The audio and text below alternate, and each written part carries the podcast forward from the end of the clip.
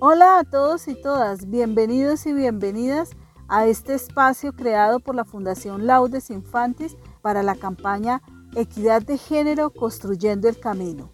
En este nuevo episodio, una invitada con mucho por enseñarnos acerca de herramientas para comunicarnos mejor. Bienvenida, Nikki.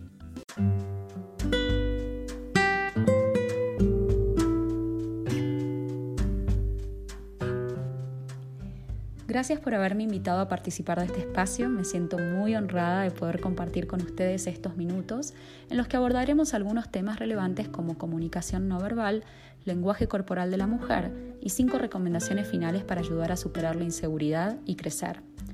Mi nombre es Nicole Dupit, soy argentina de nacimiento y estoy viviendo en Colombia hace más de un año y medio. Muy feliz de estar en este país.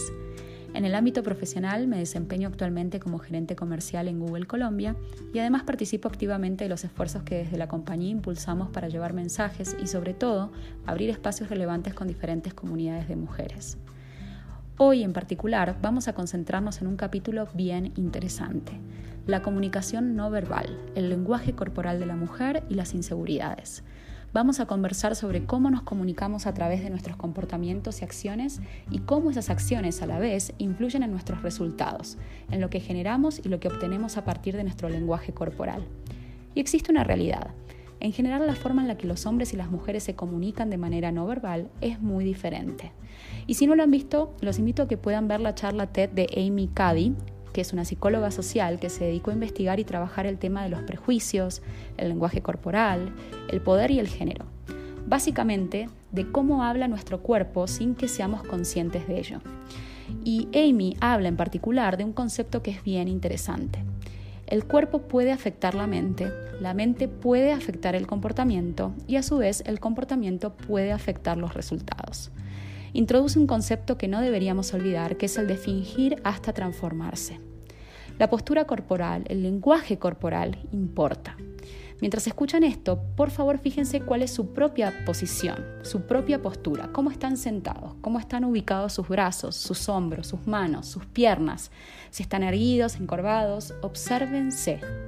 Un escritor y filósofo norteamericano llamado Ralph Waldo Emerson una vez dijo algo muy sabio.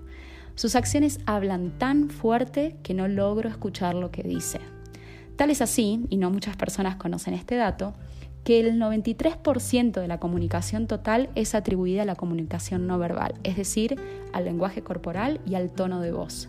Solo un 7% de la comunicación es atribuida a las palabras, a lo que efectivamente decimos. Las posturas y los gestos nos hablan de la seguridad, del poder, de la firmeza, la fortaleza, como así también de la subordinación, la inseguridad y hasta los temores. Y el lenguaje corporal del hombre en general es bien diferente al de la mujer. Una recomendación que puedo dejarles aquí es que practiquen posturas de dominancia. Por ejemplo, sentarse y colocar las manos atrás del cuello, expandirse, o colocar las manos en la cintura y manejar la cabeza de tal forma que quede en una posición en alto, erguida, como la tan icónica postura del reconocido personaje de la Mujer Maravilla. Las posturas, nuevamente, hablan de la seguridad, de la fortaleza y comunican mucho más que las palabras que utilizamos para hablar. Ahora bien, les dejo para finalizar cinco recomendaciones para ayudar a superar inseguridades y crecer. En primer lugar, es importante que reconozcan sus logros. No traten de explicar el éxito de su trabajo o de atribuirlo a factores externos. Observen sus propios logros y anímense a mostrarlos. Les sugiero aquí que puedan tomarse unos minutos para pensar en algunas de las cosas que lograron durante los últimos años y seguramente se darán cuenta de todo lo que pudieron realizar. Sean dueñas de su éxito, apropiénselo. En segundo lugar, les recomiendo que se contacten y creen su propia red. Y esto es algo que se perfecciona con la práctica. Aquí no hay recetas mágicas. Piensen en las redes de contacto como una oportunidad para aprender más sobre los demás, para perfeccionar sus habilidades sociales, para relacionarse con nuevas personas y hasta incluso para compartir sus experiencias. En tercer lugar, busquen las formas de poder capacitarse permanentemente. Este es un punto absolutamente clave para el desarrollo personal y profesional. En esa dirección, una se siente mucho más segura y más confiada en sus propios conocimientos y experiencias. La capacitación es una herramienta esencial. Y no solo eso, Además es importante que multipliquen sus aprendizajes. Por ejemplo, pueden ayudar a otras mujeres con el conocimiento que ustedes mismas adquirieron y así ir formando un círculo virtuoso de aprendizaje. En cuarto lugar, es importante dejar de pedir validación. Y es absolutamente natural querer pedir una opinión o consejo a los demás, pero no permitan que eso altere lo que desean, lo que están haciendo o su propio valor. Confíen siempre en sus instintos. Por otro lado, es importante dejar de pedir perdón y dejar de decir siempre que sí a todo lo que nos piden. Antes de decir que sí, les recomiendo que puedan hacerse algunas preguntas, como por ejemplo, esto es interesante para mí, esto me hará mejor en mi trabajo o en mi vida personal. Y la última recomendación que quisiera compartir con ustedes es principalmente una invitación para que se animen a cambiar que se animen a salir de su zona de confort, para experimentar nuevos desafíos, nuevas experiencias, para aprender y hasta incluso crecer. Pregúntense, ¿qué harían si no tuvieran miedo? Y piensen qué es lo que las detiene a hacerlo. No hay que permitir que el miedo nos paralice, no hay que preocuparse por fallar, hay que tener el valor de buscar las cosas que se desean.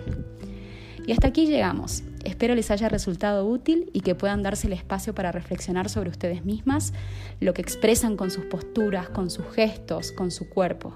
Que se den el espacio para reconocer sus logros, para practicar incluso la autocompasión, para continuamente buscar formas de crecer en lo personal y profesional. Y por sobre todo, que puedan ir en busca de lo que desean, enfrentando miedos y animándose a cambiar. Después de todo, de eso se trata la vida, ¿no? Muchas gracias. Agradecemos a Nick inmensamente por sus valiosas recomendaciones. Seguro que ponerlas en práctica nos ayudará. Siempre es un excelente momento para crecer.